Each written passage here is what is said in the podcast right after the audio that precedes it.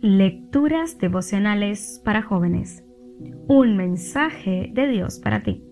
Cortesía del Departamento de Comunicaciones de la Iglesia Adventista del Séptimo Día de Gascoe en Santo Domingo, capital de la República Dominicana, en la voz de Jacqueline Enríquez. Hoy, 26 de mayo. La paz que vence al mundo. Les digo todo esto para que encuentren paz en su unión conmigo en el mundo ustedes habrán de sufrir, pero tengan valor. Yo he vencido al mundo. Juan capítulo 16, versículo 33. Este pasaje expresa una realidad incuestionable. Los creyentes, los hijos de Dios, mientras estemos en el mundo sufriremos aflicciones. Por eso nos toca hacerle frente a tantos problemas y vicisitudes en el trasegar de nuestra existencia. Elizabeth se casa con el deseo de tener una familia, pero después de 10 años no lo consigue.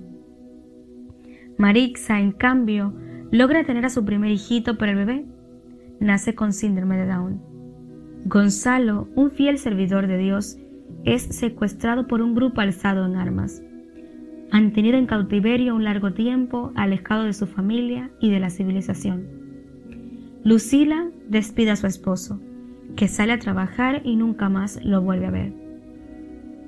Teresa se casa enamorada, pero su matrimonio apenas dura dos meses, pues su esposo es asesinado. Daniel realiza su boda y se une a su esposa pensando que estarán juntos hasta que la muerte los separe. Pero ella abandona el hogar y se va con otro hombre. Misioneros encarcelados, pastores asesinados iglesias bombardeadas, feligresías dispersas por la persecución, templos y escuelas confiscadas, hermanos con sida, hermanas con cáncer. Todo eso y mucho más hemos enfrentado y seguiremos padeciendo. Pero estas cosas no son nada en comparación con lo que ha de venir.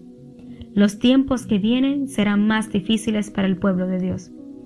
Elena G. de Wine escribe, Satanás tiene miles de ataques disfrazados que serán lanzados contra el pueblo de Dios, que guarda los mandamientos, para obligarlos a violar su conciencia. Eventos de los últimos días, página 124. Los hijos de Dios seremos tratados con desprecio, seremos privados de todo apoyo terrenal, encarcelados, ejecutados y quién sabe qué otras cosas más. Pero no digo esto para asustarte, pues el pasaje no termina en sufrir. El pasaje nos invita a hacer uso de la paz verdadera, de la que hablamos ayer. Nos pide aferrarnos a la inamovible confianza de que tenemos un Dios superior incluso a la muerte. Ese Dios nos dice, yo he vencido al mundo. Así como yo lo vencí, te puedo dar el poder para vencerlo tú también. Dios te bendiga.